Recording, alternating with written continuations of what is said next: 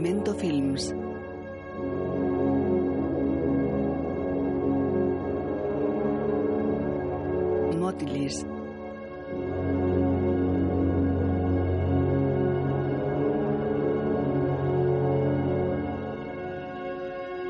Motley's y Memento Films International presentan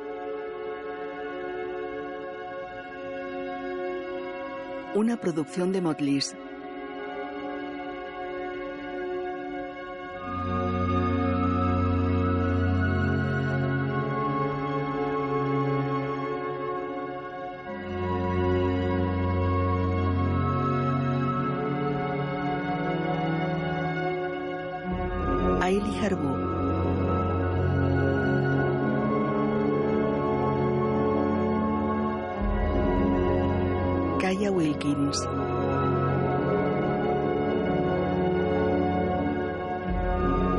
Henrik Rafaelsen.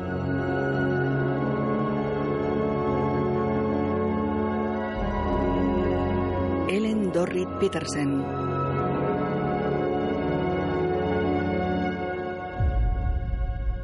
Una película de Joachim Trier.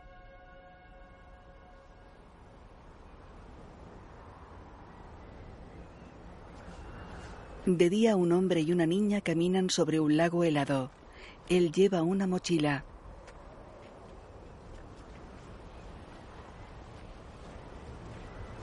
La niña lleva gorro, anorak y bufanda. Observa a los peces que nadan bajo el hielo. Él es moreno con barba. Lleva gorro, anorak y un rifle colgado. Ella se vuelve hacia él. El hombre la mira serio. Vamos. Avanzan por el hielo. Ella ronda los seis años. En un bosque están sentados sobre la nieve. Ella bebe algo. Lleva manoplas y unos mechones rubios asoman bajo su gorro. Observa al hombre que carga el rifle.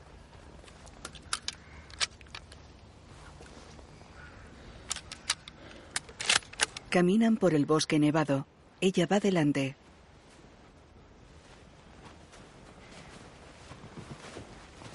Para. Observa a un ciervo que se detiene a unos 20 metros de ellos. La niña mira al hombre. Ambos observan al venado. El ciervo hunde su hocico en la nieve. El hombre le apunta con su arma. El ciervo escucha atento.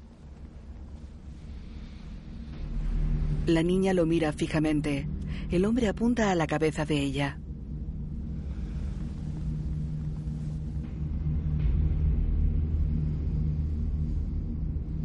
Los tres permanecen inmóviles. El hombre baja el arma. El ciervo se va. La niña mira sorprendida al cazador. La imagen funde a negro.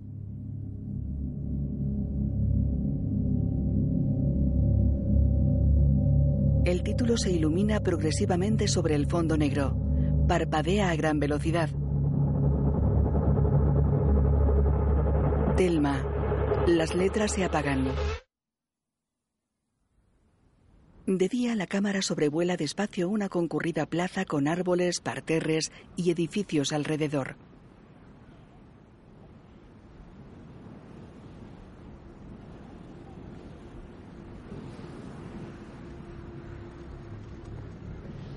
La cámara se detiene y desciende lentamente. Decenas de personas cruzan la plaza. Algunas llevan mochila.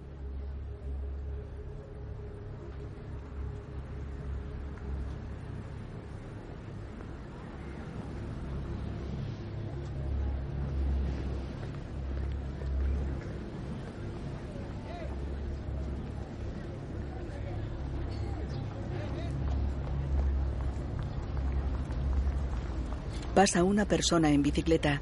Otra con mochila se detiene.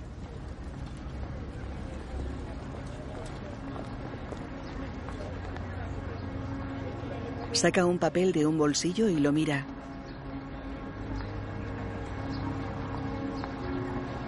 Mira alrededor. La cámara se aproxima. Es una joven de pelo castaño. La mayoría de los que pasan son jóvenes. Ella reanuda la marcha. Se guarda el papel en la chaqueta.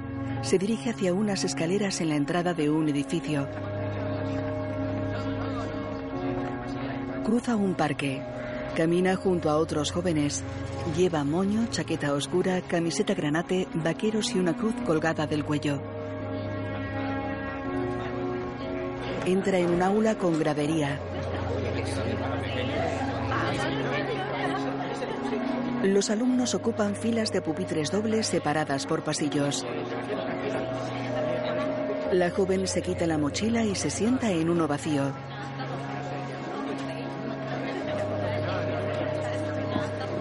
Se quita la chaqueta. Abajo, ante unas pizarras, una mujer está tras una mesa. Pero en realidad al mismo tiempo puede ser una partícula y una onda, dependiendo del aparato de medida que utilicemos. De noche en una cocina, la joven guarda un plato en un armario. Cierra el armario, coge un móvil y va hacia una nevera. Hola, mamá. Hola, ¿todo bien? Sí, estoy en casa leyendo. Ya, escucha, te he estado llamando. Sí, ya lo sé, pero estaba en una clase. ¿Ah, sí? ¿En clase de qué? Está en una casa. Biología. Quería llamarte luego, pero No era. he estado ocupada. ya- ¿No era por la mañana? ¿Qué quieres decir? Pensé que era a las 8 de la mañana los martes, ¿no? Sí, sí. Papá me enseñó cómo hacer el seguimiento. Online de todas tus clases. Es muy práctico. Sí, pero esta semana cambiaron la clase a las 6 de la tarde. Ah, vale. Escucha, ahora estoy haciendo la cena. Así que si quieres ¿Y qué podemos- estás, qué estás preparando? Nada especial, un poco de pasta. Bien, bien. Va en silla de ruedas. Pero podemos hablar luego. ¿Qué te parece mañana? Claro. ¿Sí? Muy bien. Te queremos. Y yo a vosotros. Bien. Adiós. Adiós. Adiós. La joven gesticula tensa. El padre es el cazador. De día en una biblioteca, la joven escribe en una libreta.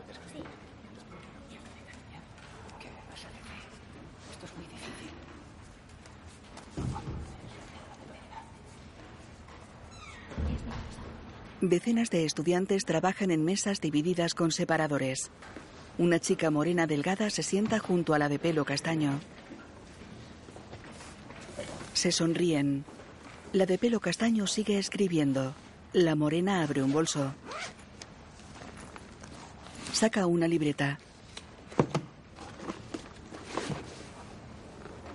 La de pelo castaño la mira de reojo. Escribe. Fuera, una bandada de cuervos desciende sobre un edificio rodeado de árboles. La biblioteca tiene grandes ventanas que dan a una zona arbolada. Un cuervo se estrella contra una de ellas. Algunos estudiantes se vuelven sorprendidos. A la joven de pelo castaño le tiembla una mano. Mira tensa alrededor. Suelta el bolígrafo. Sufre temblores. Echa la cabeza hacia atrás y cae de espaldas. Sufre convulsiones. Todos la miran. Otro cuervo se estrella contra una ventana. ¿Estás bien? Que alguien llame a una ambulancia. Se acercan varias personas. Necesitamos un médico. Le sujeta la cabeza. Un joven la ayuda. Junto a una cortina, la joven de pelo castaño está sentada en una camilla. ¿Cuántas horas llevas sin comer? Pues no muchas, la verdad. ¿Has estado bebiendo? ¿Alcohol? Em, no, en realidad no bebo. ¿En realidad? No, no bebo alcohol. ¿No te había pasado antes? No. Bien. ¿Es epilepsia? Es pronto para hacer un diagnóstico. ¿Hay antecedentes de epilepsia en tu familia? No, no que yo sepa. Tendré que mirar en tu historial médico. ¿Puedo llamar a tu médico de cabecera? No, mejor que no. No quiero que mis padres se enteren de esto. Ah, ellos no tienen por qué enterarse. Solo llamaré a tu médico. Es cosa tuya si quieres decírselo a ellos. De acuerdo. ¿Puede ser algo grave? Los resultados no indican nada anormal. De todas formas, te haremos más pruebas para descartar ciertas enfermedades. Mientras tanto, intenta pensar en otras cosas. En un tren, la joven observa por una ventana con la mirada perdida. Sostiene una mochila. Tras ella los asientos están vacíos. En una zona ajardinada, varias personas pasan junto a un bloque de pisos de fachada gris. En su apartamento, la joven abre una puerta y deja una bolsa. Cierra. Se descalza y va hacia el salón. Deja la mochila en el suelo junto a una librería vacía.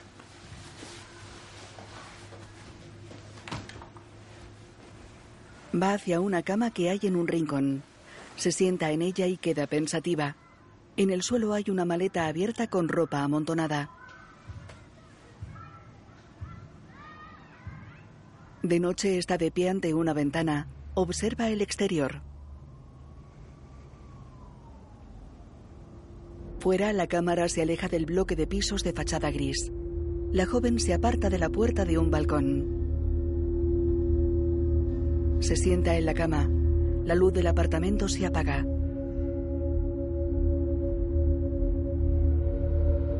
En un parque, una serpiente repta hacia un edificio de ladrillo.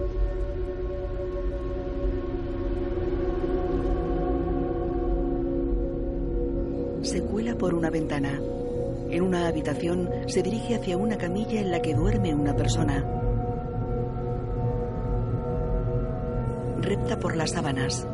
Pasa sobre el cuello arrugado de una mujer. Asciende por una pierna. En su piso, la joven despierta sobresaltada en la cama del rincón. Traga saliva.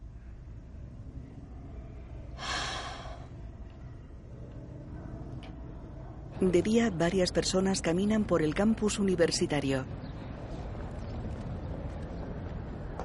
La joven de pelo castaño entra en la sala de estudio de la biblioteca. Decenas de jóvenes trabajan en sus respectivas mesas. Ella se sienta en una esquina. Se fija en un joven que la observa. Él aparta la mirada. Ella se quita la chaqueta. En una piscina cubierta viste bañador oscuro. Practica braza.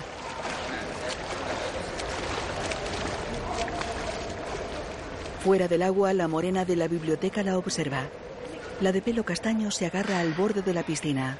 La morena se sienta ante ella. Hola. Hola. Solo quería saludarte. Estaba en la sala de estudio cuando tuviste aquella especie de... de... En fin, soy Anya, Telma. ¿Y te encuentras mejor? Sí, mucho mejor. Genial. ¿Estudias química? No, biología.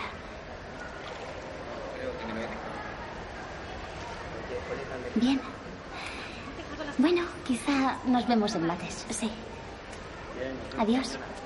Adiós. En un vestuario, Telma se viste sentada en un banco. Coge un móvil. Mira un mensaje. Annie Adams te envía una solicitud de amistad. En un portátil mira la página de Facebook de Anya. Pincha en una foto de Anya con una chica con coleta.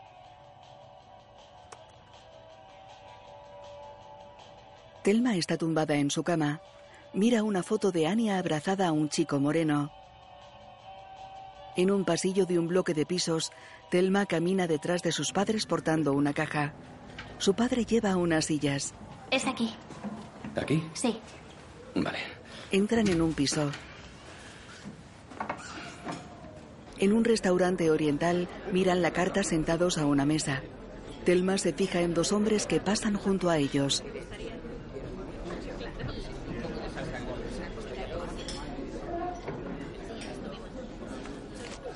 En la mesa contigua los hombres se cogen la mano. Telma mira inquieta a sus padres.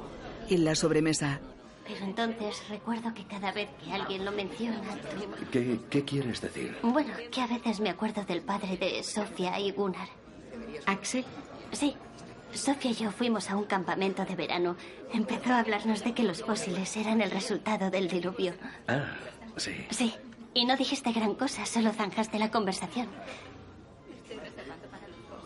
Con los padres de Marte también. Ellos... Coincidí con Marte en el supermercado. ¿Cuándo fue? ¿La semana pasada? Sí. Sí. Por cierto, te envié saludos. Sí, qué amable. Siempre han sido muy amables. Pero creen que la Tierra se creó hace 6.000 años. Una vez estábamos en casa viendo aquel documental cuando... Ya basta, Telma. Ella traga saliva. No te burles de ellos.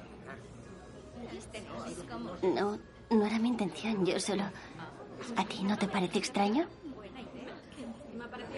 No sé si me gusta tu nueva actitud, Telma. ¿Qué quieres decir? Un poco de conocimiento no nos hace superiores a nosotros. No. La madre esboza una sonrisa y baja la mirada. Telma niega cabizbaja. ¿Cómo comenzó la vida cuando no había vida? ¿Lo sabes? Telma evita mirarlo. No. Hablas como si lo supieras todo. Sé que no lo sé todo.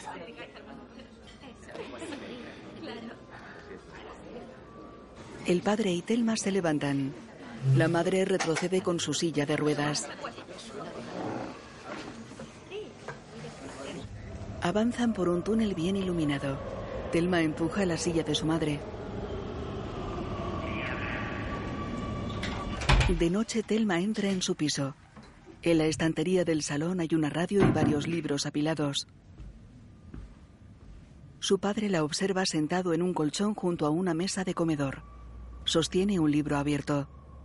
¿Estás triste? Sí, un poco. Él aparta un cojín. Siéntate. Telma se sienta cabizbaja a su lado. Él la observa.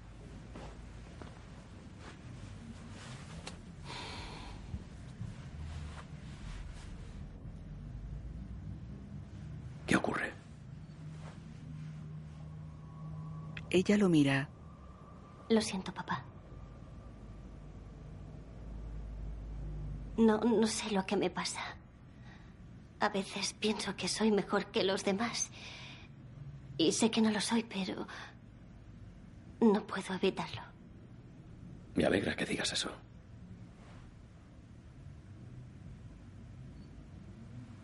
¿Algo más? Cuando veo a las chicas paseando por el campus con sus novios, pienso que son más feas que yo. Se pasan todo el día diciendo tonterías. No puedo entender que ellos... He visto que has hecho nuevos amigos en Facebook. Sí. Ella queda pensativa. La madre duerme en la cama. ¿Y bien? Nada especial. Hablo con algunos antes de ir a clase, pero eso es todo. Parece que todos hayan hecho nuevas amistades menos yo. Solo tienen que conocerte. Eres una gran persona. Ella sonríe y lo mira. Gracias. Es solo cuestión de tiempo. Ella asiente. Él coge su mano. Ella apoya la cabeza en su hombro. De día en la calle está junto a un monovolumen con remolque. Su padre monta en el asiento del conductor. Llamaremos en cuanto lleguemos a casa. Cuídate. Nos vemos pronto. Buen viaje. Dos niños juegan con un monopatín. El coche se aleja.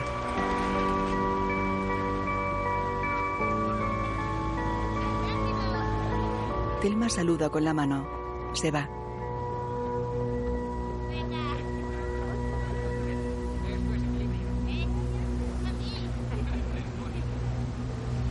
Los niños se van.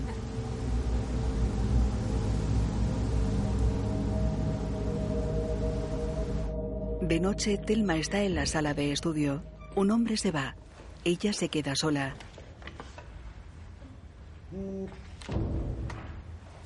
Coge el móvil. Abre la aplicación de Instagram. Mira una foto de Anya con la chica de la coleta.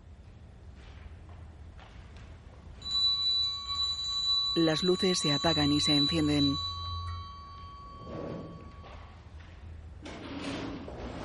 Delma entra en un bar. Mira a Anya que está en una mesa con un chico rubio, el moreno de la foto y la de la coleta. Delma pasa junto a la barra. Entra en un baño. Se mira tensa en un espejo.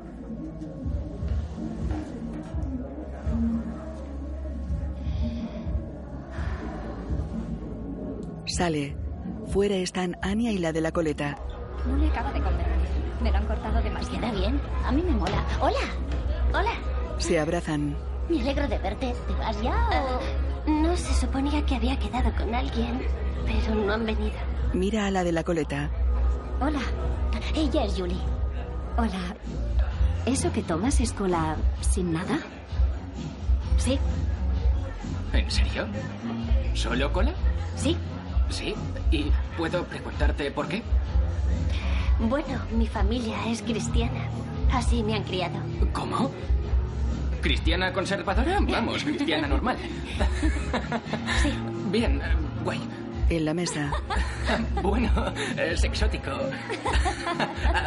Porque la verdad me resulta raro todo lo que envuelve a la fe religiosa. Ah, ¿Por qué? Pues porque millones de personas deben creer en Dios o Alá, o- Sí, exacto. Te dicen cómo deben ser las cosas. No al control de natalidad. Tenéis que tener 14 hijos si hace falta. Las mujeres deben cubrirse la cara. No lo entiendo. No sé, es muy raro. ¿Tú no crees en nada? ¿Cómo? Sí, solo en cosas que pueda explicar, que tengan una base científica. Es así de sencillo. ¿Puedes explicar cómo funciona tu móvil? Sí. eh. ¿A qué te refieres? Pues cómo funciona, no solo porque alguien lo diga. Bueno, hay señales como... Bueno, ¿Qué clase de señales? bueno, no son de Dios. ah, eso lo tengo bastante claro. Pero las señales son como... Corregidme si me equivoco, pero por el aire hay una especie de radiación. ¿Radiación? Es verdad. Pero es así, por eso provoca cáncer, por la radiación. Esa, esa es la razón. En un local en penumbra, Telma y Anya pasan junto a unas mesas. Van hacia una pista de baile abarrotada. Anya baila. Invita a Telma a seguirla. Bailan una frente a la otra. Sonríen.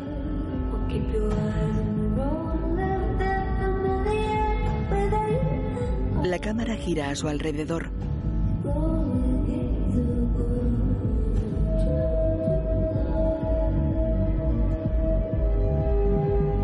Telma baila con los ojos cerrados. Los abre. Busca con la mirada. Mira el móvil. Se abre paso entre la gente. En un parque camina y llama por teléfono. Hola, papá. Hola. Perdón por llamar tan tarde. Lo tenía en silencio. Vale. Sí. ¿Todo bien? Sí, es solo que tu madre se preocupa si no le contestas las llamadas. Sí, lo sé, lo siento. Vuelve a estar deprimida. Tiene mucho dolor, ya sabes. ¿Dónde estás? ¿Has salido? Sí, he salido con unos amigos. Me lo he pasado muy bien. Me alegra que te lo pases bien. Pero ten cuidado. Sí, ya lo hago. Bien, hablamos mañana. Te quiero. Yo también te quiero. Dile de mi parte a mamá que lo siento. No te preocupes. Lo haré. Bien. Buenas noches. Buenas noches. Adiós. Adiós. Cuelga y guarda el móvil. Camina. Mira alrededor. En su casa, mira una foto en el móvil de ella con Anya y el chico moreno. Está tumbada de costado en la cama. Deja el móvil en una mesita de noche.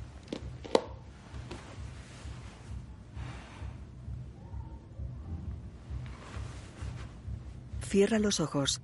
Se intercalan imágenes de Anya y ella en la discoteca. Abre los ojos. Queda pensativa.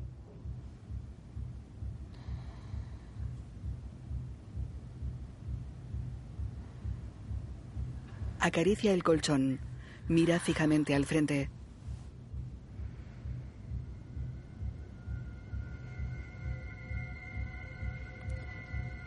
En una cama, Anya duerme de costado. Abre los ojos. En su cama, Telma mira al frente. Ambas se tumban boca arriba. Telma mira pensativa hacia el techo. Cierra los ojos.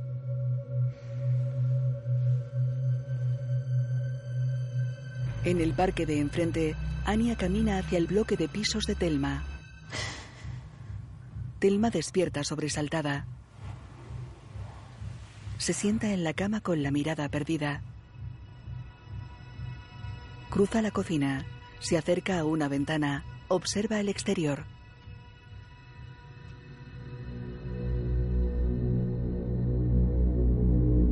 Abajo en el parque, Anya está junto a una farola. Telma la mira sorprendida. Sale del bloque. Anya permanece inmóvil junto a la farola. Repara en Telma que se acerca.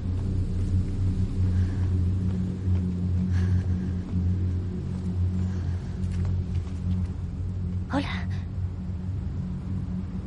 Hola. La farola titila. El viento agita las copas de los árboles. A Telma le tiemblan las manos. Sufre convulsiones. Se desploma. Telma. La sujeta. Telma tiembla en el suelo. Anya la mira alarmada. Las convulsiones paran. Telma. Telma. La acaricia. La mira preocupada.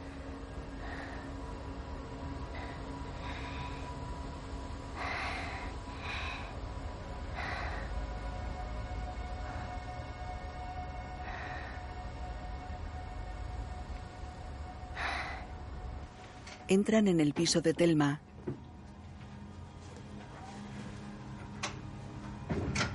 Están sentadas en la cama. ¿Quieres llamar a alguien? No, ahora no. Está cabizbaja. Anya la acaricia. Telma la mira. Lo siento. ¿Por qué? No pasa nada. Telma sonríe. Baja la mirada. Una lágrima rueda por su mejilla. ¿Estás cansada? Sí. En la cama están tumbadas de costado. Anya está de espaldas a Telma.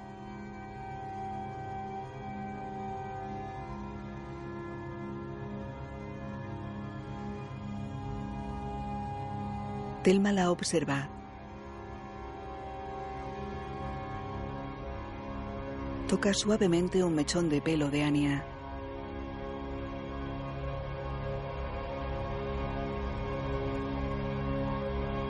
Anya duerme.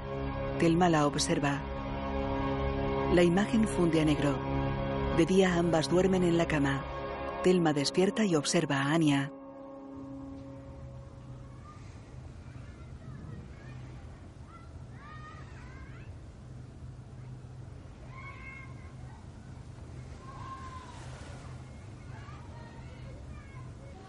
Anya bosteza de pie junto a la ventana. Se sube a la cremallera de los vaqueros. Se sienta en la cama. Telma la observa desde la cocina y sonríe. Oye, ¿sí? ¿Por qué viniste anoche? ¿No me enviaste un mensaje? No, me temo que no. Se acerca. Anya mira su móvil.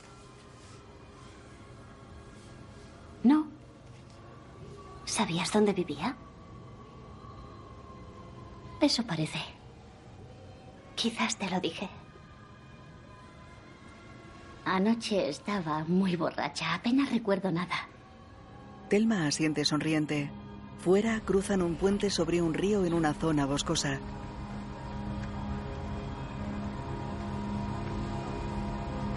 Están a las afueras de la ciudad. En la biblioteca, Anya está junto a unos estantes. Telma se acerca sonriente. Se abrazan y charlan risueñas.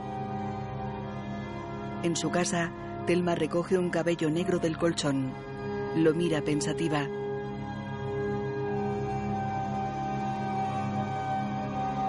Lo deja donde estaba. En un aula, un hombre escribe en una pizarra. Así que el teorema del valor extremo dice... Telma entra y mira alrededor. Repara en Anya, que está en la última fila de pupitres. Va hacia ella. Se el sienta a su lado. Entonces, el ajuste de valor extremo nos da la existencia de un máximo o mínimo en el interior. Luego, como hemos visto anteriormente, la derivada debe ser Telma muestra a Anya una botella de vino tinto El Coto. Ambas sonríen. una sencilla aplicación De noche en su casa, Telma prueba el vino sentada en una silla. La botella está en una mesita con dos velas encendidas, una copa y un cenicero. Anya la observa desde un sofá. En off sobre lo que narra. Recuerdo que una vez mi padre me puso la mano sobre una vela encendida.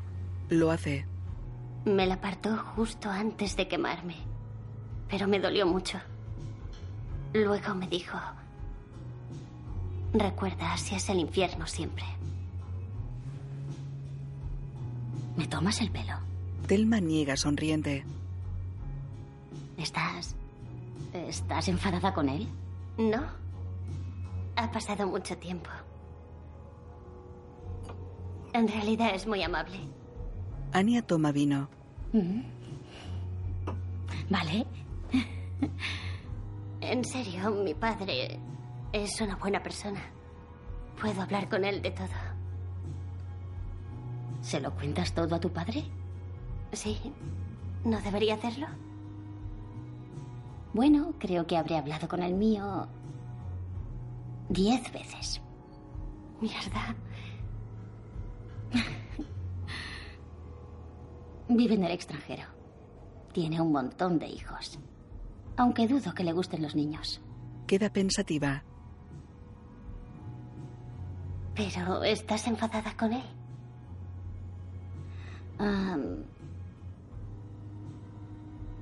Creo que lo estuve un tiempo.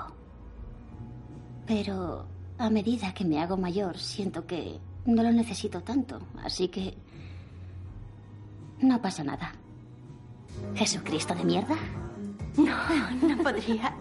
Beben en el sofá. Mm, ¿Puto Jesucristo? Lo peor de qué. ¿A qué te refieres con peor? Lo peor que puedes decir. Siendo cristiana. Si combinas lo sagrado con lo menos sagrado, Jesús es Satán. ¿Qué acabas de decir? Jesús es Satán. Un poco más alto. Jesús es Satán. ¿Y por qué lo susurras? Jesús es Satán. En el balcón, Anya enciende un cigarrillo. Telma le toca una peca que tiene en el hombro. ¿Tú también tienes? Sí, tengo por todas partes. Tiene un tatuaje. ¿Un hombre? Sí. El hombre más diminuto del mundo. Está guay. Gracias. Telma toca el tatuaje. Fuma.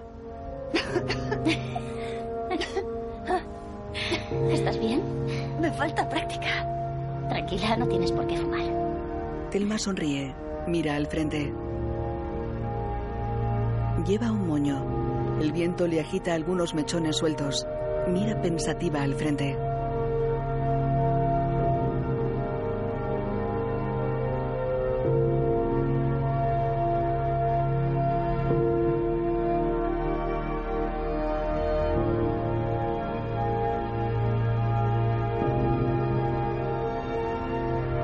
Anya la observa. Se miran sonrientes. De día, junto al puerto, Telma y varias personas se dirigen hacia la ópera de Oslo.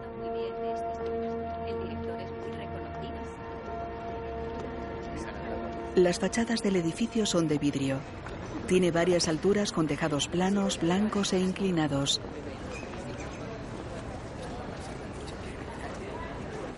En una sala, Telma cuelga su abrigo en un perchero. Lleva un vestido corto. Va con Anya y una mujer. Muchas gracias por invitarme. Tranquila, ha sido un placer. Me alegra que pudieras venir. Me gusta conocer a los amigos de Anya. ¿Habías venido antes? No, la verdad es que no. Es muy bonito. Creo que es por aquí. Pasan junto a una cafetería. En el teatro, la gente ocupa sus asientos. Telma, Anya y su madre acceden al patio de butacas. Telma observa una inmensa lámpara circular en el techo. Están en platea. La madre de Anya ofrece una chocolatina a su hija. Toma, come algo. ¿Qué es? Una de esas barritas energéticas. Ahora no me apetece chocolate. Pero si no has comido. Estoy bien. No necesito nada. La madre guarda la chocolatina. Telma observa el escenario. Las luces se apagan. ¿Por qué no ha venido Daniel? porque he roto con él. Mierda, ¿y eso? No se lo digas a mi madre, le gustaba. ¿Pero estás bien? Sí, vale. En el escenario, un hombre vestido de negro baila entre dos personas situadas a unos 6 metros de alto. Llevan faldas de unos 5 metros de largo que llegan hasta el suelo. El público observa atento. Anya observa a Telma que mira al frente. Coge su mano. Telma mira sonriente a Anya que observa el espectáculo. En el escenario, tres hombres vestidos de negro bailan ante otro con el torso desnudo. Un hombre y una mujer están inmóviles en los laterales. Anya mira a Telma. Mira al frente. Telma traga saliva y mira hacia abajo. Mira tensa al frente. Se vuelve sorprendida hacia Anya. Esta le acaricia el muslo.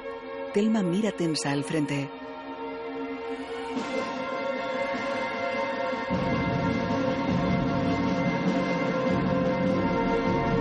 Los tres hombres realizan giros encadenados. Anya acaricia el muslo desnudo de Telma. A Telma le tiembla la mano derecha. Se la sujeta con la izquierda.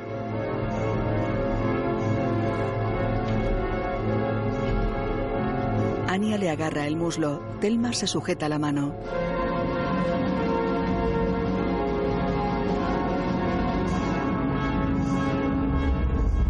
La lámpara circular se balancea sobre el patio de butacas. En el escenario, el del torso desnudo baila ante los de negro. Telma abre los ojos. La lámpara oscila. Telma cierra los ojos y echa la cabeza hacia atrás. El del torso desnudo está tumbado en el escenario. Se levanta y baila con los demás.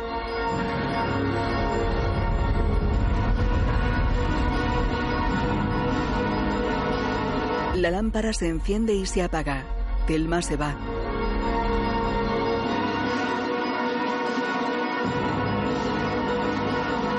Sale a un pasillo en curva con paredes de madera y pequeños plafones luminosos. Telma se apoya en una pared.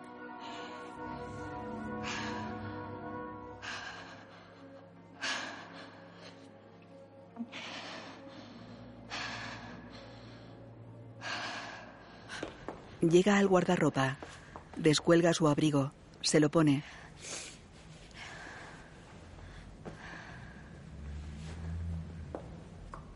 Repara en algo y queda inmóvil. Ania se aproxima. Viste camiseta gris y pantalones negros. Telma la mira tensa. Ania le acaricia el pelo. La besa en los labios. Telma cierra los ojos. Ania se aparta.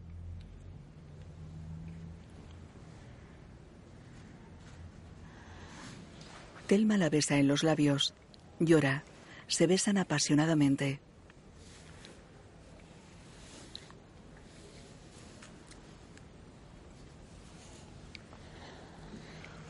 Se acarician sin dejar de besarse.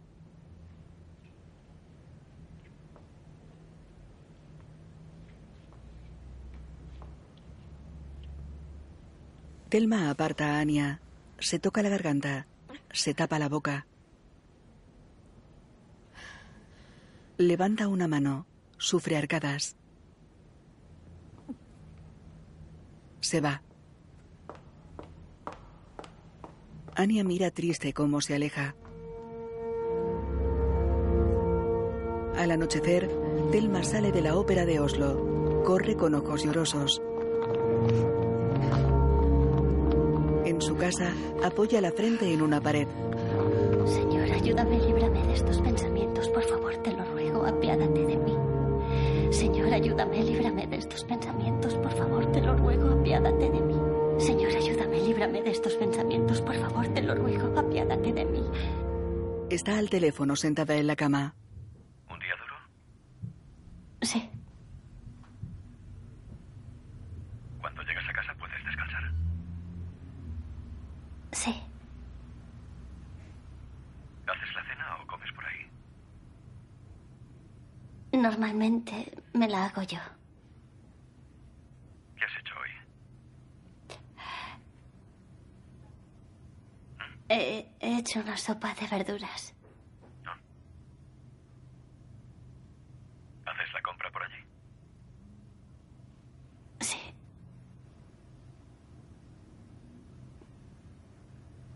¿Qué te pasa, Telma? Nada. Sé perfectamente que algo te pasa.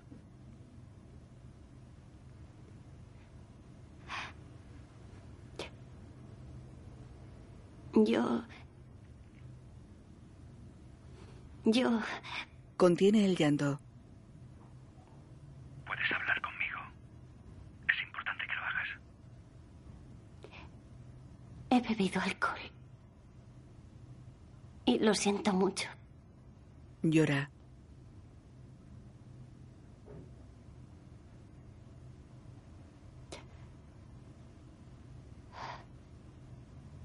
¿Cuánto?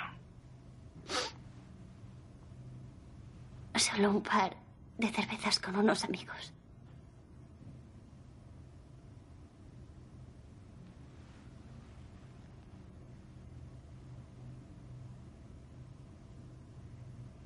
Fue el día que llamaste tan tarde. Sí.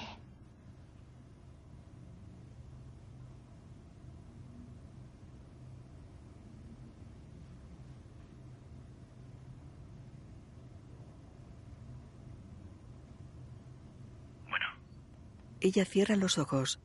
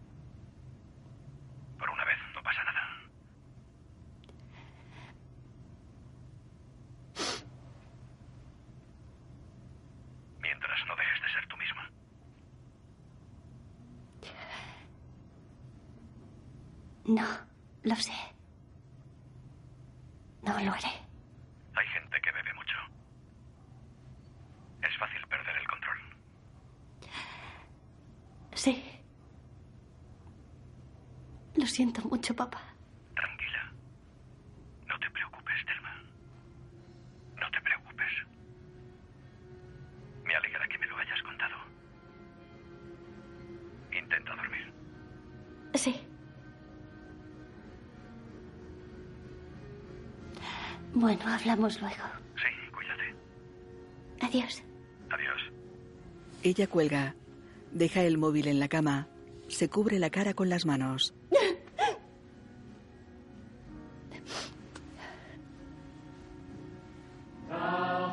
De día en un edificio, un coro ensaya. Telma está inmóvil entre sus compañeros. Telma canta.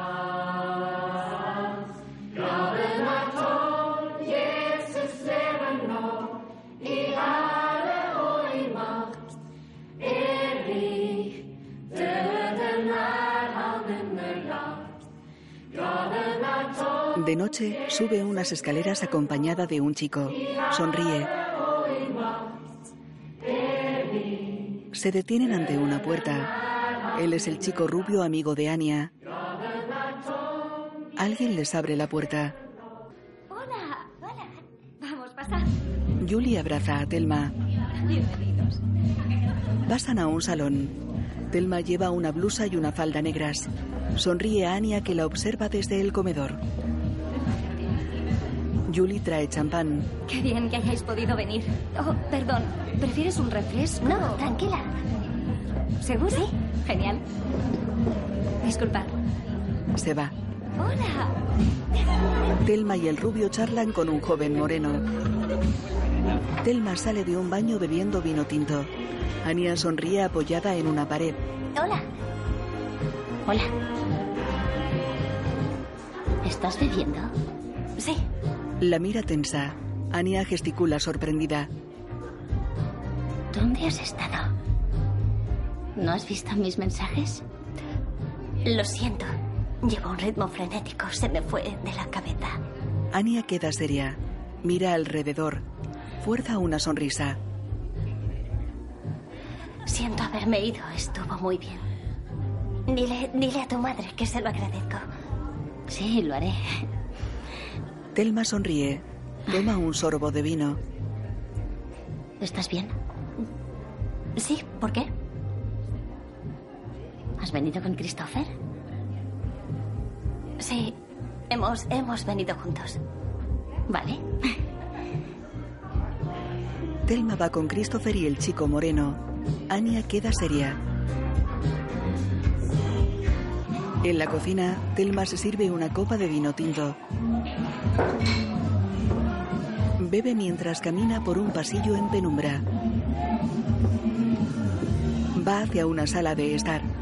Julie está en un sofá y Anya en un sillón. En medio de ambas, Christopher lía un cigarrillo en un taburete.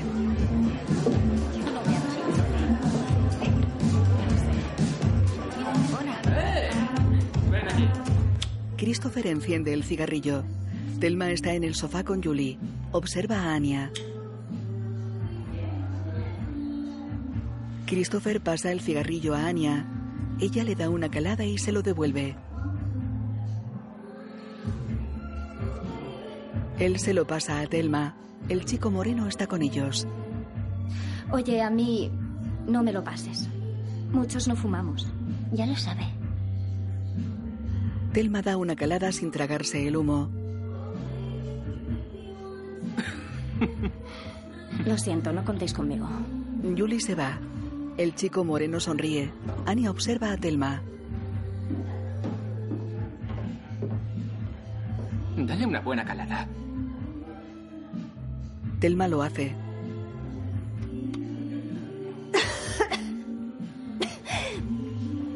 Pasa el cigarrillo al moreno. Él le da una calada. Oh, mierda. ¿Sientes algo? Puede que un poco. ¿Sí? ¿En serio? ¿Cómo que? Dale otra calada. Telma lo hace. Asiente sonriente. Ya siento algo. ¿Sí? No me digas. Sí, te has subido. Fuma. Telma apoya la cabeza en el respaldo del sofá. Anya mira seria a Christopher.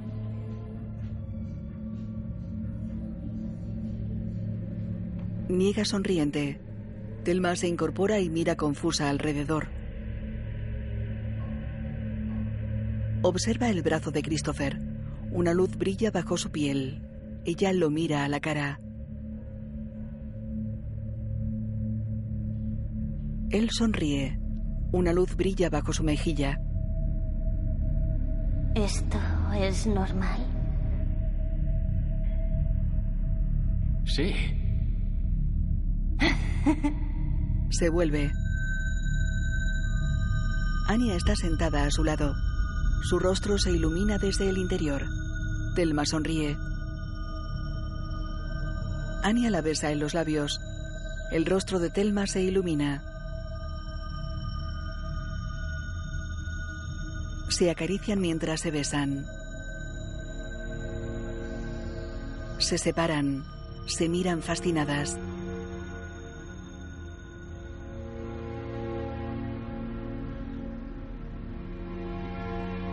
Ania le acaricia un brazo. Se besan de nuevo.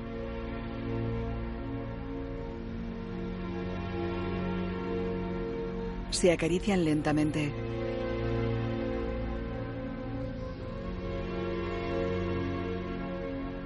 Ania le desata un lazo del escote.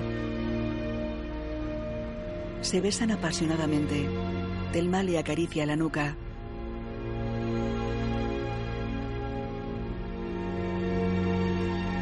Ania mete una mano bajo la blusa.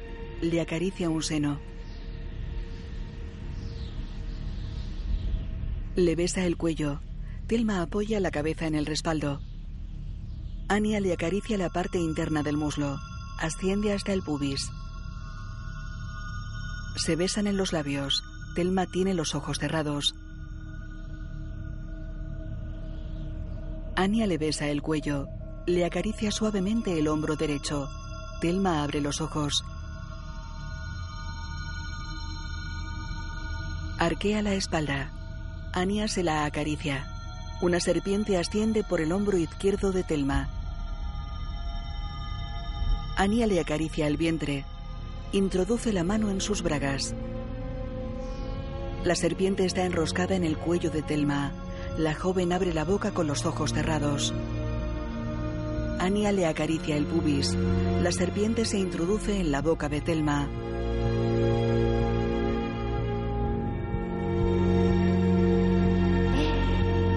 Hola. Julie la zarandea. Eh, se están burlando de ti. No ha puesto marihuana, solo era tabaco. ¿Sabes? Son unos cabrones. Telma se incorpora. Los mira enojada. Estaban bromeando. Sí, solo bromeábamos. Se nos ha ido de las manos. ¿Te parece gracioso? Ah, no, no lo es, pero... Mierda. Telma vomita. Una chica se asoma desde otra sala. ¿Estáis bien? ¿Seguro? Lo siento. Se va. Ania la sigue con la mirada.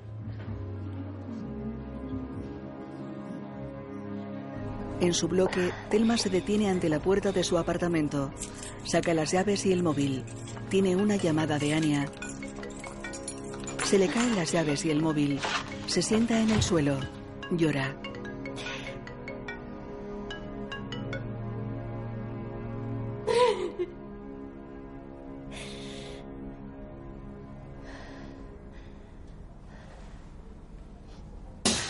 Una sala está tumbada en la camilla de una máquina de resonancia magnética. La camilla se alinea perpendicular a la entrada circular del aparato. La cabeza de Telma queda dentro de la máquina. Esta se ilumina de forma intermitente. De día, Telma está en el despacho de la doctora. Buenas noticias. La resonancia ha descartado la posibilidad de un tumor cerebral. Lo que haremos ahora será derivarte lo antes posible a un especialista en epilepsia. Vale. Para poder hacer un diagnóstico, el neurólogo tendrá que medir tu actividad cerebral durante uno de tus ataques. ¿Qué quiere decir? Tendrás que quedarte hospitalizada algunos días en observación. Bien. He revisado tu historial médico. Pone que sufriste otro ataque muy parecido cuando tenías unos seis años. Fue diagnosticado como un ataque nervioso. ¿Estás segura? Sí, dice que recibiste medicación neuroléptica durante un año por los patrones irregulares de sueño. No lo sabía. Te dieron Nocinan. Nocinan es un medicamento muy fuerte para un niño. Telma queda pensativa. Bien. Por otro lado, apenas hay información. No hay casi nada. Bueno, mi padre es médico, así que él siempre se ha encargado de todo. ¿Tu padre es médico? Sí, médico de cabecera. Ya. Entonces, deberías preguntarle. Seguramente te lo podrá explicar. Vale. De niña en una casa. ¿Mamá? Mira alrededor de un distribuidor. Lleva un pijama rosa. Va hacia una puerta entreabierta.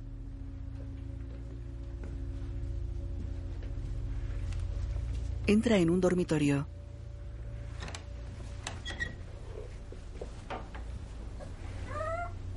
En una cama, su madre da el pecho a un bebé. Telma se acerca. Ah, Así. Telma la abraza. No, ahora no, Telma. ¿No ves que está mamando? Telma insiste. Ve abajo a dibujar, ¿eh? En un comedor, Telma dibuja sentada en el suelo. Su madre camina con el bebé en brazos. Entra en una sala contigua y deja al bebé en un parque con barrotes de madera. Aquí. Eso es. Así. Tranquilo. Se va. Telma dibuja de espaldas al bebé. Lo mira. Va hacia el cuarto del bebé. Se apoya en el umbral y le observa. Al otro lado del comedor hay una sala de estar. El bebé la mira. Agita un conejo de peluche. Ella vuelve al comedor. Se arrodilla y sigue con su dibujo.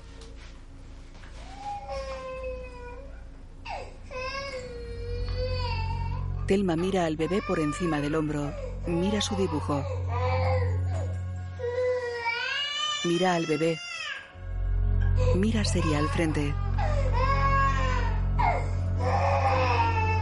Cierra los ojos con fuerza.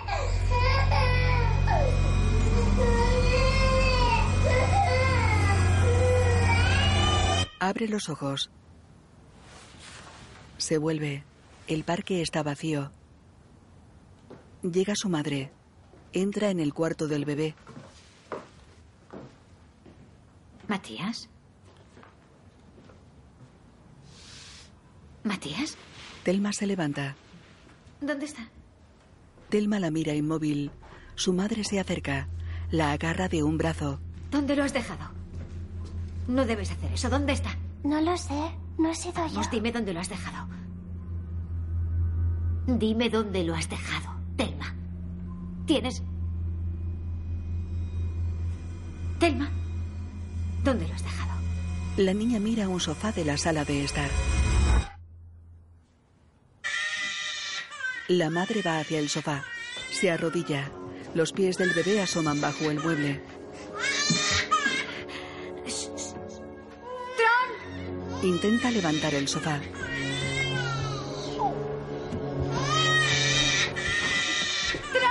Llega el padre. Está aquí. Ten cuidado. Él levanta el sofá.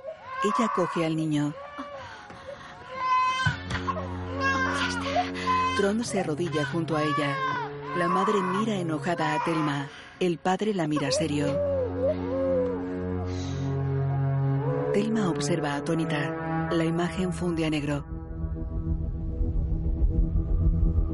En la actualidad, está tumbada en una camilla con varios electrodos colocados en la cabeza. Intensos fogonazos iluminan su rostro de forma intermitente. Ella cierra los ojos.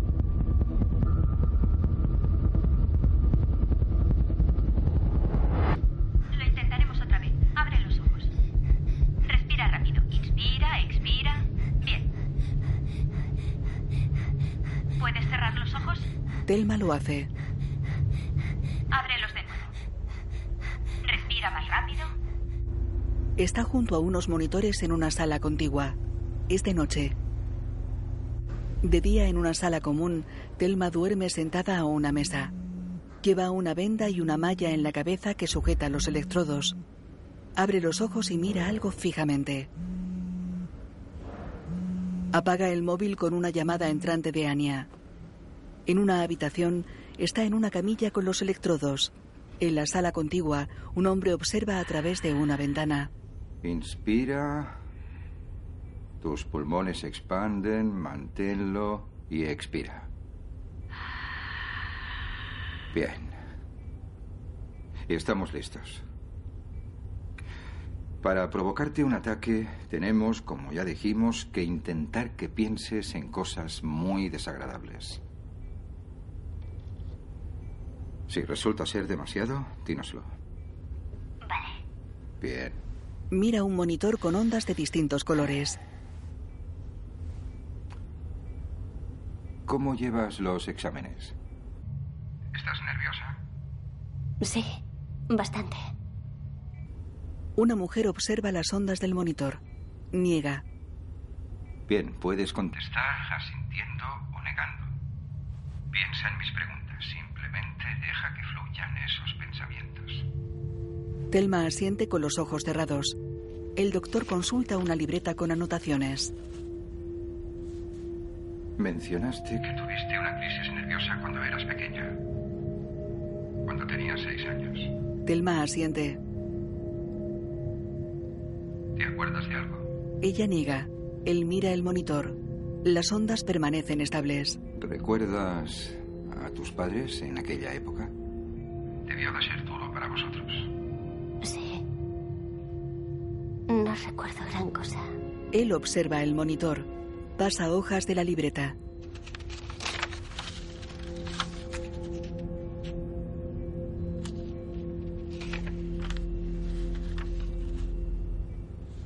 En un piso, Anya se pone unas deportivas negras.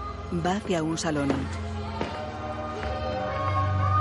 Apaga un equipo de música. Apaga la luz y se va.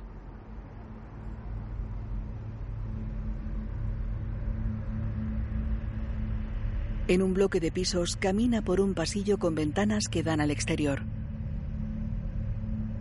Entra en una sala con dos lavadoras industriales. Coge una bolsa y va hacia una lavadora.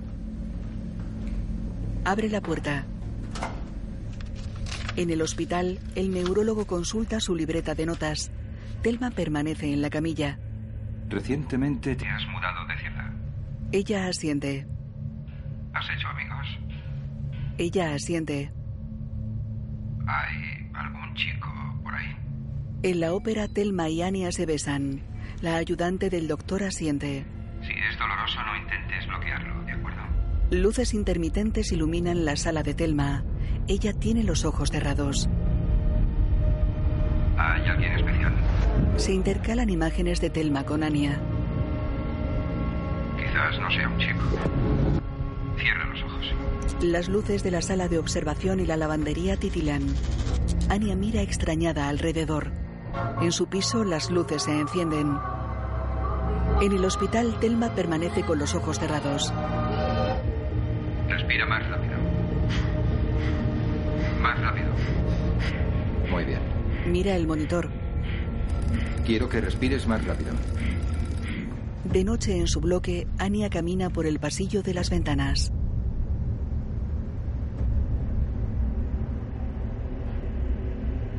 Abre la puerta de su piso.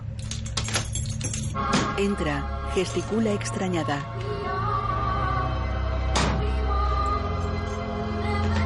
Va hacia el salón. En un lateral, un ventanal da a una terraza. Anya camina despacio. Entra en el salón. Deja la bolsa en el suelo. Está llena de ropa. La joven mira alrededor. Apaga el equipo de música. ¿Hola? En el hospital, Telma sigue en observación. Y... Ya puedes abrir los ojos. Mira la luz. Ella mira la luz intermitente. Respira más rápido. Bien. En su casa, Anya mira la ventana del salón. Va hacia ella. En el hospital, Tienes pensamientos conflictivos. No los contengas. en la fiesta, Telma y Anya se besan. En el sofá, Telma está sola y se masturba con los ojos cerrados. Explóralos. En la fiesta vomita a la serpiente. En su piso, Anya se acerca a la ventana del salón. En la sala de observación, el monitor parpadea con una luz azul. Ve más allá. Respira más rápido. En off, Señor, líbrame de estos pensamientos. Por favor, te lo ruego. Quítamelos, quítamelos, quítamelos, quítamelos. en su piso, Anya se acerca a la ventana. Se intercalan imágenes de Telma en la sala de observación y de Anya en una sala de estudio, en clase y en la biblioteca.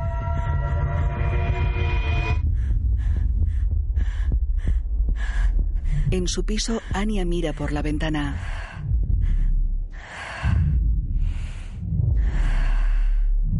Anya se vuelve. Telma abre una mano. La ventana de Anya explota. La joven desaparece y la ventana se recompone. En la sala de observación, Telma tiene los ojos cerrados.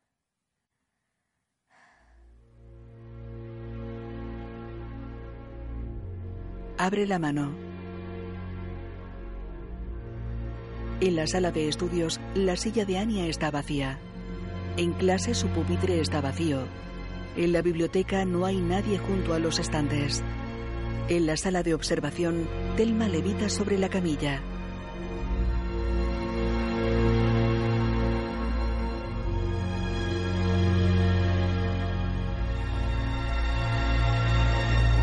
El neurólogo la observa. Ella sufre convulsiones tumbada en la camilla. Los temblores paran.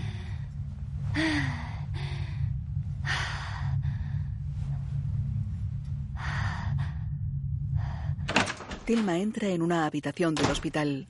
Coge el móvil. Llama.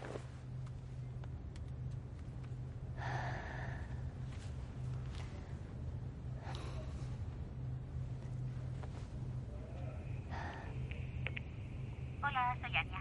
Ahora mismo no puedo cogerlo. Deja tu mensaje. Telma cuelga. Mira hacia un lateral.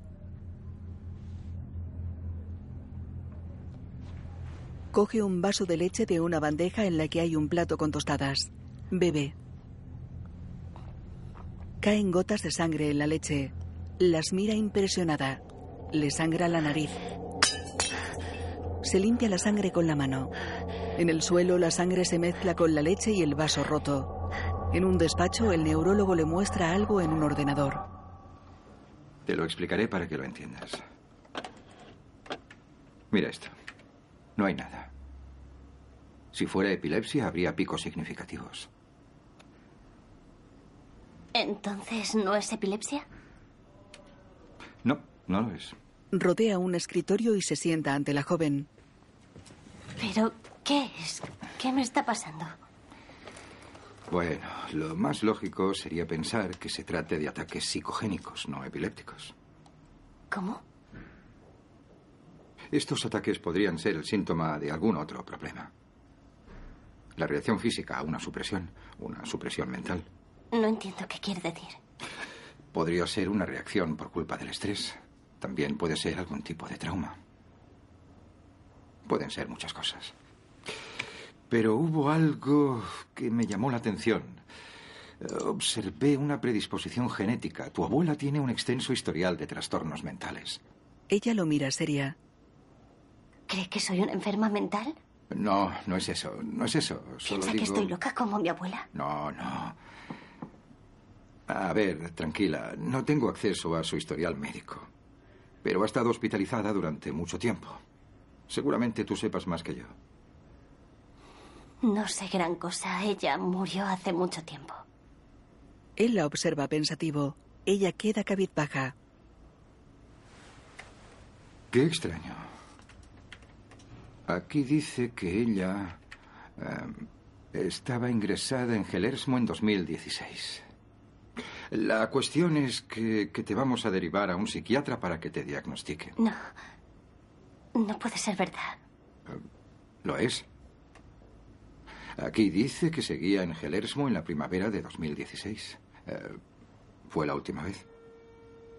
La cuestión es que te derivaremos a un psiquiatra. Tendréis que investigar a fondo el tema juntos. En su casa, ella busca epilepsia psicogénica en Internet. Encuentra una página sobre ataques psicogénicos no epilépticos. Lo mira en la Wikipedia.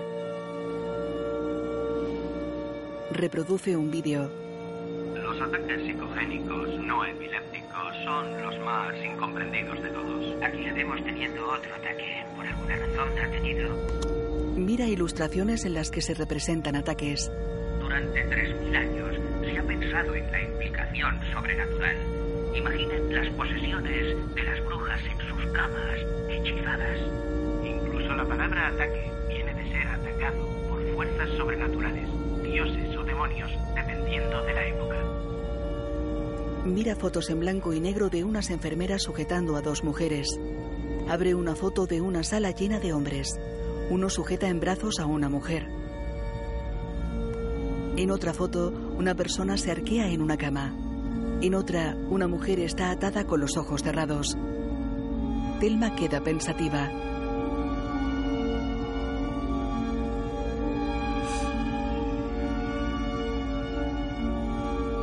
En el buscador escribe Hellers Mosikeyem. Aparece una página con una fotografía de un edificio de ladrillo. Es en el que entró la serpiente. En un autobús mira pensativa por una ventana. En una calle camina hacia la residencia Hellersmo. En un pasillo habla con alguien que está en un despacho. Una mujer con bata blanca pasa junto a ella. En otro pasillo, Telma se aproxima a una puerta.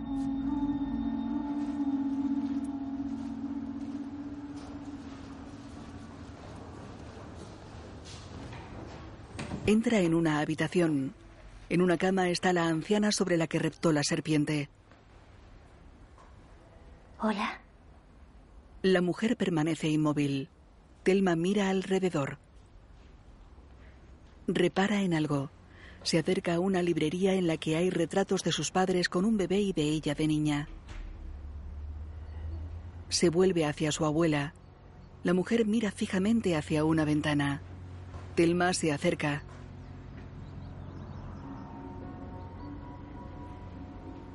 Abuela. Soy Telma. La mujer permanece inmóvil. La hija de Tron. Toca su mano. La mujer mira.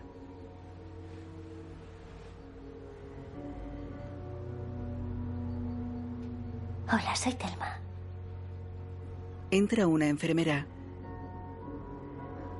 Lleva así años. No creo que sepa que estamos aquí. La anciana mira hacia la puerta. En una sala, la enfermera saca ropa de una secadora. Antes no era así.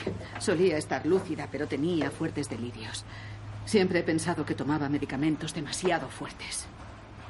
¿Qué, qué tipo de delirios tenía? Bueno, se quedó destrozada cuando su marido desapareció sin más. ¿Cómo? Nunca encontraron el cuerpo, solo la barca.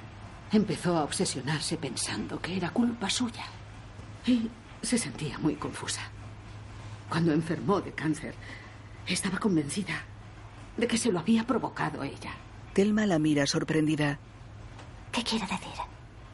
Ella pensaba que podía hacer que ocurrieran cosas. Le dije a tu padre que la medicación era demasiado fuerte, pero no parecía preocupado. De noche, Telma viaja en un autobús con la mirada perdida.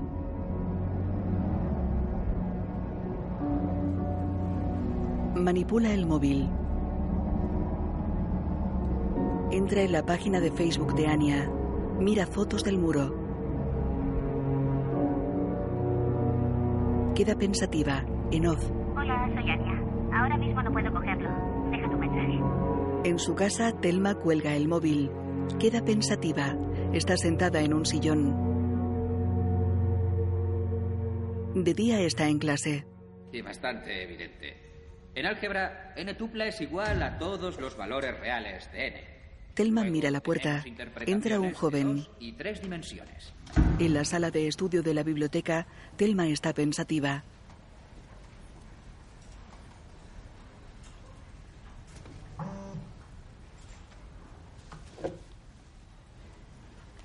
Coge el móvil. Un mensaje reza. Hola, no localizo a Anya. ¿Sabes algo de ella? Bilde, la madre de Anya. Telma deja el móvil. Queda pensativa. Se cuelga una mochila y se va.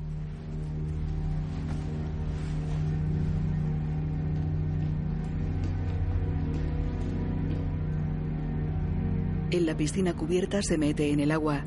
Nada hacia el centro.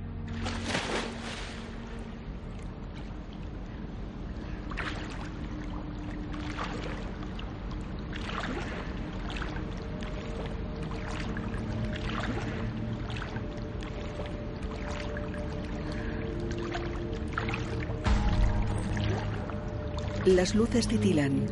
Telma las mira alarmada. En una sala con paredes de vidrio, un joven está de espaldas a la piscina. Telma sufre un ataque. Se hunde. Tiene los brazos extendidos lateralmente con los músculos tensos. Queda inmóvil rodeada de oscuridad. Mueve los brazos intentando nadar.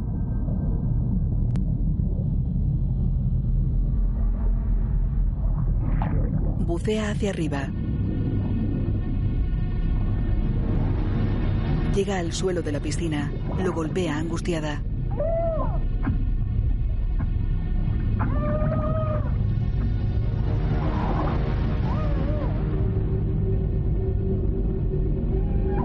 Lo golpea con los puños y con los pies. Gira sobre sí misma. Se pone de espaldas al suelo.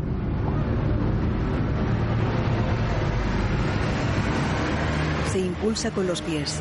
Gira sobre sí misma. Sale a la superficie y se agarra al borde de la piscina. Sale del agua. Se queda tumbada junto al borde.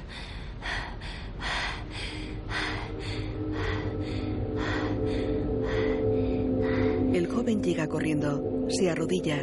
Le pone las manos sobre un costado y un hombro. En la calle, Telma camina con la mirada perdida.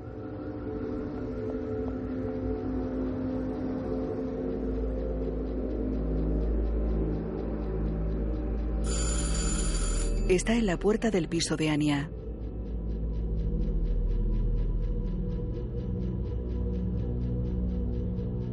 Pulsa el timbre.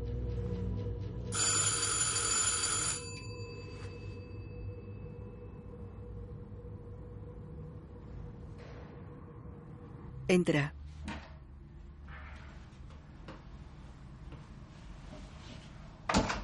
Camina despacio.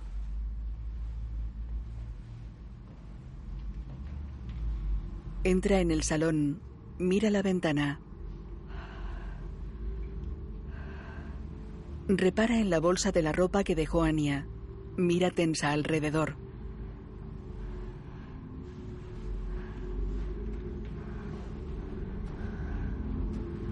Va hacia la ventana.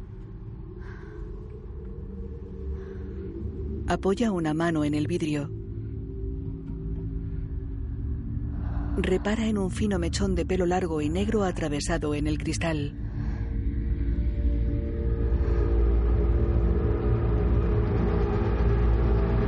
Telma lo mira impresionada.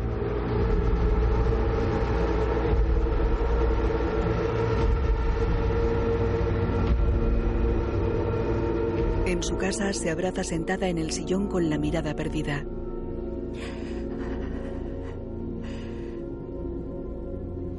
Está al teléfono tumbada en la cama. Ha pasado algo. He tenido unos ataques. No entiendo nada. Hay una chica que... ¿Qué? Selma, ¿qué, qué ha pasado? Ha, ha desaparecido una chica. Y sé que ha sido culpa mía. No puedo parar de pensar en ello. Es culpa mía, lo sé. Es culpa mía. ¿Puedo ir a casa? Por supuesto, cariño. Vale. En un tren viaja con la cabeza apoyada en la ventana. Pasan junto a unos campos con montes al fondo. Al atardecer en una estación se reúne con sus padres.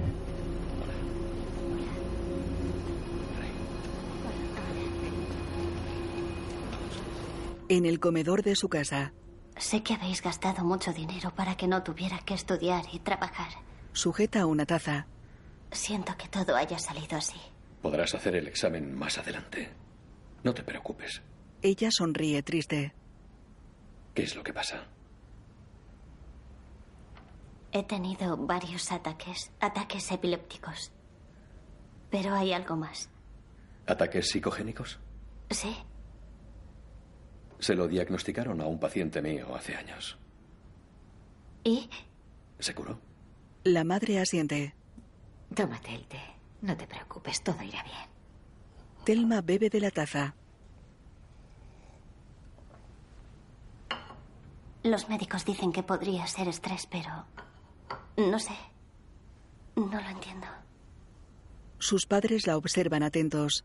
Ella se adormece con la cabeza apoyada en una mano. ¿Estás bien?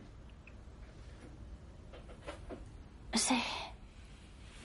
Solo un poco cansada. Cierra los ojos. Baja la cabeza. No tengas miedo.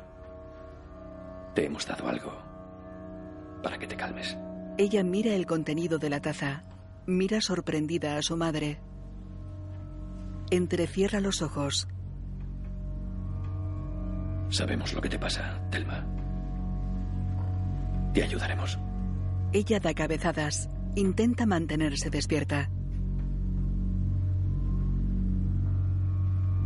Mira tambaleante la taza. Se desploma sobre la mesa. Trond mira a su mujer que está cabizbaja. Él se inclina hacia Telma. Tengo que contarte algo. Ella lo mira con la cabeza sobre la mesa.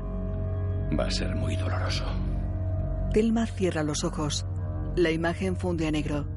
De día en un baño su madre baña al bebé. Mamá ha olvidado la toalla. Toma el patito. ¿Uni? Patito, puedes cuidar a Matías, buen chico. Sale del baño. ¿Ya te has levantado? No hacía falta que madrugaras tanto. Él se viste en un dormitorio. Ella vuelve al baño. La bañera está vacía. Tron. Tron. De niña Telma duerme en una cama. Matías. Tron. Él entra en el dormitorio de Telma. La despierta. ¿Dónde está? Matías. ¿Le has hecho algo? Ella niega. Dímelo. Dime si has sido tú. No he sido yo. Tron se va. No lo encuentro. Él mira en un armario. ¿Puedes mirar abajo? Tron mira bajo el sofá de la sala de estar. En su cama, la niña está sentada con la mirada perdida. Arriba tampoco está. ¿Por qué no contestas? Telma mira hacia la puerta de su cuarto. Va hacia una ventana. Observa el lago congelado. En la sala de estar, Trond repara en algo. Mira por la ventana. Fuera, Telma camina hacia el lago en pijama. Él la detiene cerca de la orilla. La mira a los ojos. Ella señala al frente. Él va hacia el hielo. Corre hacia el centro del lago. Se arrodilla y golpea el hielo. El bebé está debajo desnudo.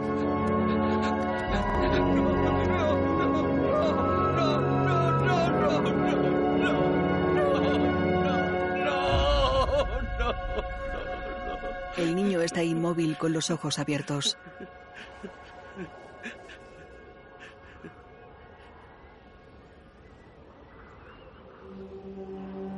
En un puente, Uni observa un río que fluye entre el paisaje nevado. Sube a la barandilla. La imagen funde a negro. De joven, Telma está acostada en su cuarto con la mirada perdida. Hay algo dentro de ti. Si deseas algo con toda tu alma, hay algo dentro de ti que hace que ocurra. Telma mira a su madre. ¿Entiendes lo que te digo? Sí. Uni la observa desde su silla de ruedas. La casa se alza en un altozano. En su cuarto, Telma duerme. ¿Estás despierta? Ella abre los ojos. ¿Puedes levantarte? Ella se incorpora. Él se sienta a su lado. Manipula un blister. Le da varias pastillas. Ella sostiene un vaso de agua. Se toma las pastillas y bebe cabizbaja.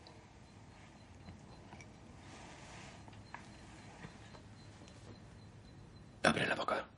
Ella obedece. Levanta la lengua. Ella cierra la boca. Lo siento. No debí dejarte marchar. No te había pasado desde que encontraste a Dios de pequeña. Voy a ayudarte. Ella asiente. Él la acaricia. De noche en la cocina, Telma está arrodillada con las manos en oración y la cabeza contra una pared. Señor Padre Celestial, ten piedad de mí. He pecado de pensamiento y obra. Mi corazón es codiciado por el mal. Purifícalo y redímelo por la gracia del Espíritu Santo. Por la Entra gracia del. Espíritu Santo. Purifícalo y redímelo por la gracia del Espíritu Santo. Purifícalo y redímelo por la gracia del Espíritu Santo. Señor, Uni se va. ten piedad de mí. He pecado. Purifícalo y redímelo por la gracia del Espíritu Santo. Purifícalo. Ten piedad de mí. Estoy enfadada. Estoy enfadada contigo, Dios. ¿Por qué me haces esto? ¿Qué es lo que quieres? También estoy enfadada con papá. No soy digna. Tienes que pararlo. No lo soporto más. Permanece con la cabeza contra la pared.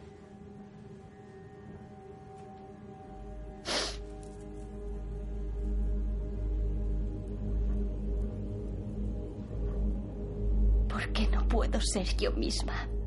¿Por qué no es posible? ¿Qué pasó con esa pobre chica? Está sentado tras ella. ¿Desapareció? ¿Estabas enfadada con ella? Telma llora. No. Estaba enamorada de ella. Y ella también me quería. Él queda pensativo. En la repisa de una ventana hay una vela encendida. No te quería, Telma. Ella lo mira sorprendida. Piénsalo. ¿Le gustabas antes de que la desearas? ¿Mm? ¿Crees que tenía elección? ¿Con eso en tu interior? Ella se vuelve hacia la pared. Probablemente te sentías sola. Necesitabas a alguien. Ella niega.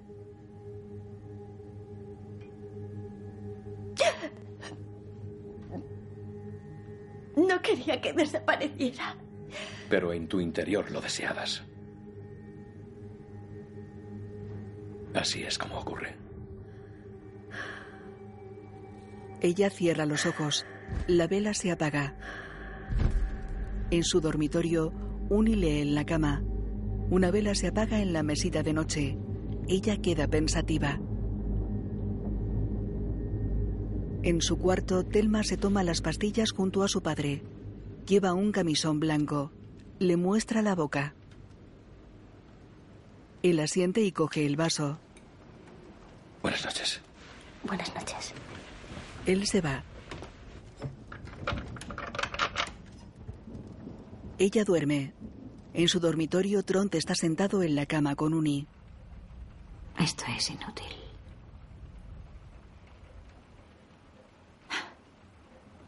Tenemos que dejar de engañarnos. ¿Y si lo vuelve a hacer? Nunca te lo perdonarías. Él apoya la cabeza en el regazo de ella. Uni le acaricia el pelo. Eres tan amable, tan bueno. Pero esto es mucho más grande que nosotros. Es una prueba. Y tú lo dijiste. Si no funciona, tendremos que atenernos a las consecuencias. No importa lo doloroso que sea o lo mucho que la queramos. Has hecho todo lo que has podido, mi amor. Contiene el llanto. Se frota la nariz. Queda pensativa.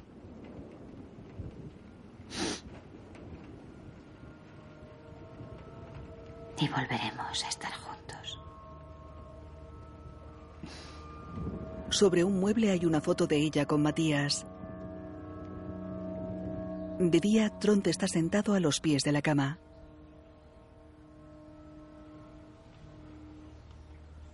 Mira a Uni que duerme. En un cobertizo llena una jeringuilla con el contenido de un frasco.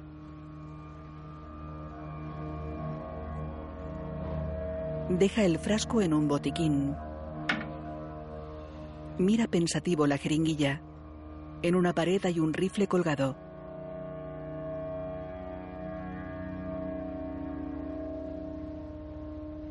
Tapa la aguja de la jeringuilla con un capuchón.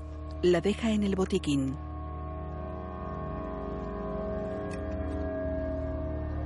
Lo cierra. En el baño enjabona el pelo a Telma.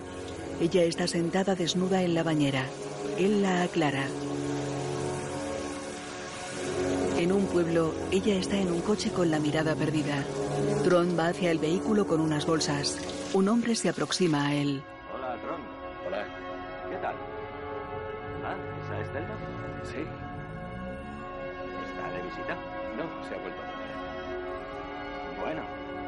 Está bien. Sí. El monovolumen aparca junto a un cobertizo.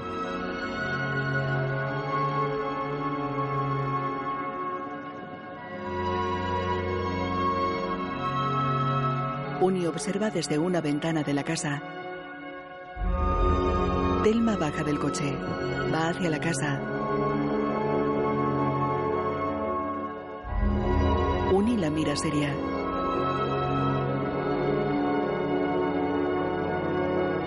Cocina, empuja una taza hasta el borde de una mesa. Maniobra con la silla de ruedas y choca con la mesa. La taza cae y se rompe. No pasa nada, yo lo recojo. Se agacha junto a ella, la mira y queda sorprendida. Uni la mira con dureza. Al anochecer, Telma está sentada en su cama. Tront está de pie junto a ella. Le da las pastillas. Fui a ver a la abuela a la residencia. Lo mira. Ese es el plan para mí. Él la mira impasible. ¿Lo es? Él le da un vaso de agua. Ella se toma las pastillas.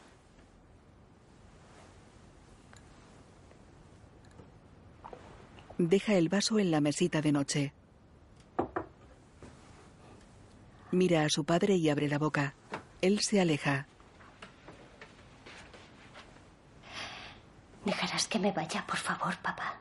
Él está junto a la puerta de espaldas a Telma.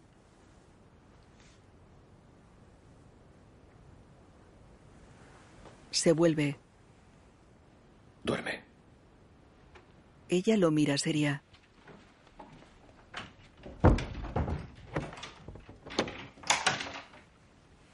Se tumba de costado con la mirada perdida. Cruza los brazos sobre el estómago.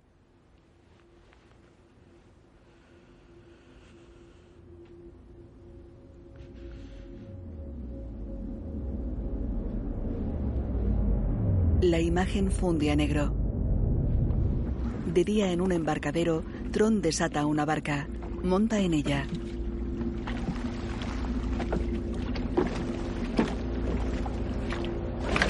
Enciende el motor. Se dirige hacia el centro del lago. En su cama, Telma se agita en sueños. Tron navega por las aguas tranquilas del lago. Está rodeado de espesos bosques.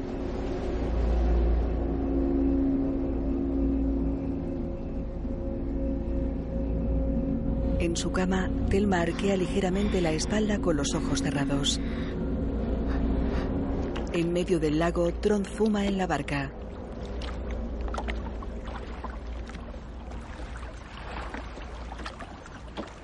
Mira su reloj de pulsera.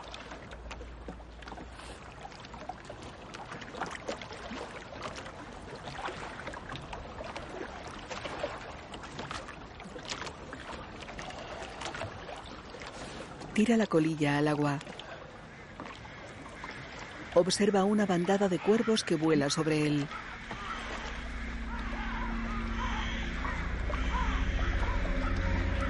Mira alrededor. Repara en alguien vestido de blanco en una orilla. Trond observa atento. La orilla está vacía. Queda pensativo.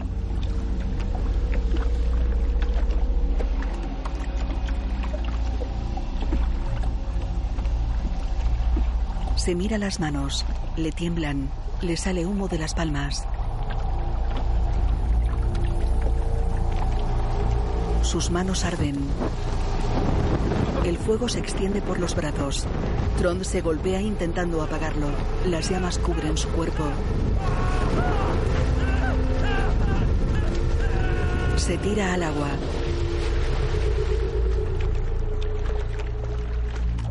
Sale a la superficie.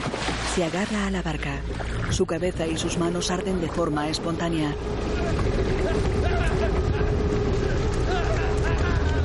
Desaparece bajo el agua.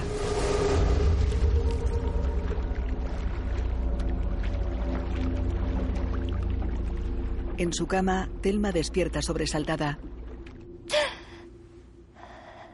Mira alrededor. Se incorpora. Se aleja de la casa en camisón. Se detiene impresionada.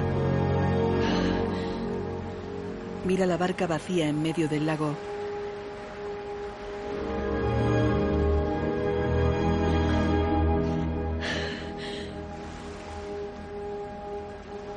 Pasa entre unos árboles y va hacia la orilla.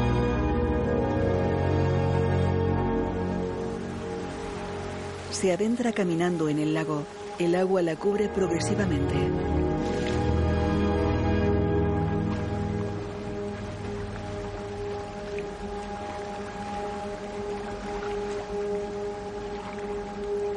Para. Levanta los brazos y se tira de cabeza. Nada hacia el fondo.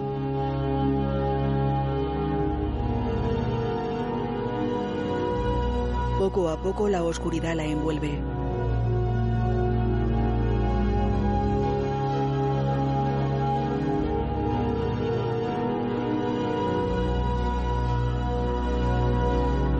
Se aproxima a una luz azulada. Nada hacia su propio reflejo. Sale junto al borde de la piscina cubierta. Mira boquiabierta alrededor. Alguien se acerca. Telma lo mira y sonríe. Sale del agua en camisón. Annie está ante ella en bañador. Se miran sonrientes.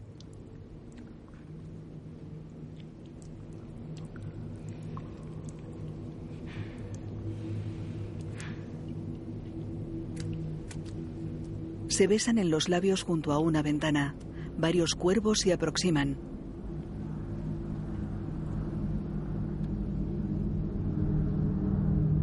En el lago, Telma flota junto a la orilla. Se arrastra hacia ella.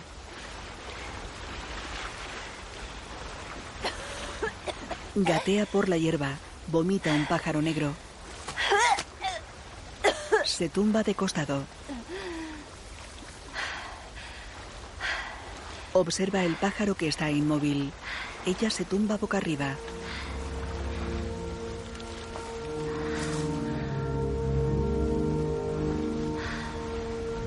Observa las copas de los árboles que hay sobre ella.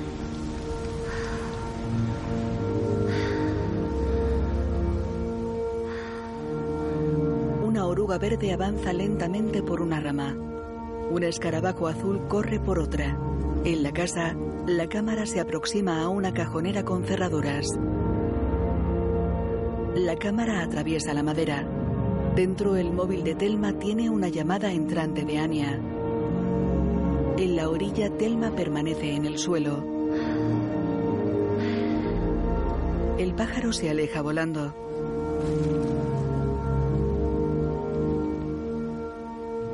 Telma entra en casa. ¿Tron? La joven sube las escaleras. Uni está en su dormitorio. ¿Tron?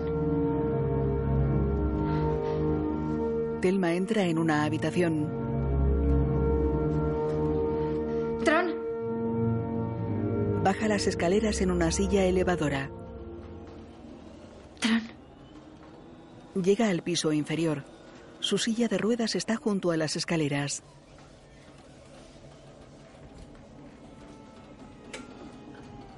Uni entra en el comedor en la silla de ruedas. Repara en algo. Cruza la sala contigua. En la siguiente, Telma manipula el móvil frente a la cajonera. Uni se detiene. Observa a su hija. ¿Dónde está Tron? Telma la mira impasible. ¿Qué está pasando?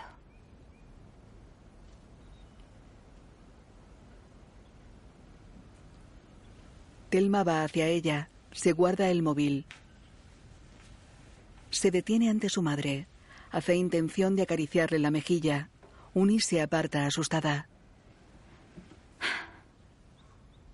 Telma la acaricia con la mano derecha y sonríe. Apoya la mano izquierda en un muslo de su madre. Se aparta. Uni observa extrañada. Telma la mira fijamente. Se va. Telma, no te vayas. Telma. La sigue. Sube una rampa que salva el desnivel con la cocina. Para y mira hacia abajo. Está de pie junto a la silla. Se apoya en una encimera. Telma. Telma. Telma sale de la casa con su mochila. ¡Telma! ¡Telma! Telma cierra. Se aleja caminando.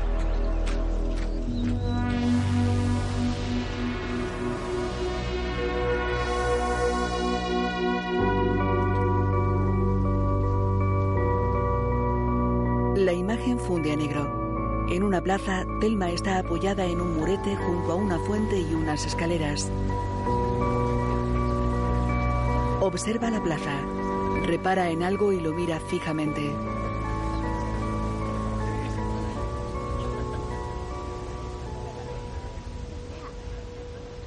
Observa un árbol de frondosas ramas.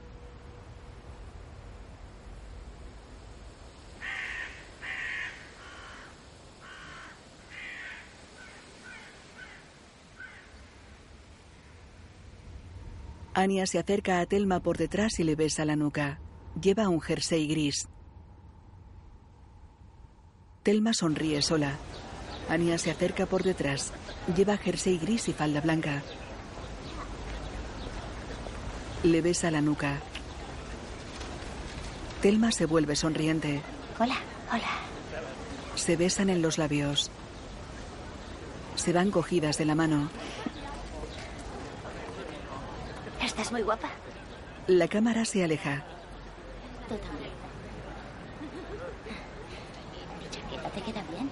Cruzan la concurrida plaza. Avanzan por el campus universitario entre decenas de personas. La cámara se eleva sobre ellas.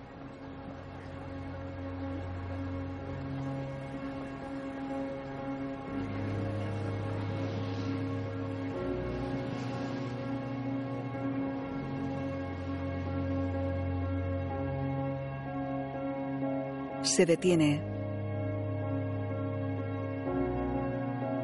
La imagen funde a negro. Dirigida por Joaquín Trier. Guión Eskil Vogt y Joaquín Trier. Fotografía Jacob Ira. Música Ula Flotum. Telma Ailey Harbu. Anya Kaya Wilkins. Trond Henrik Rafaelsen. Uni Ellen Dorrit Petersen. Telma Niña Gret Elteberg. Doctora Marte Magnus Dotter. Doctor Anders Mosling. Bilde Vanessa Borgli. Christopher Steinar Kluman. Y Julie Ingrid Jaevar.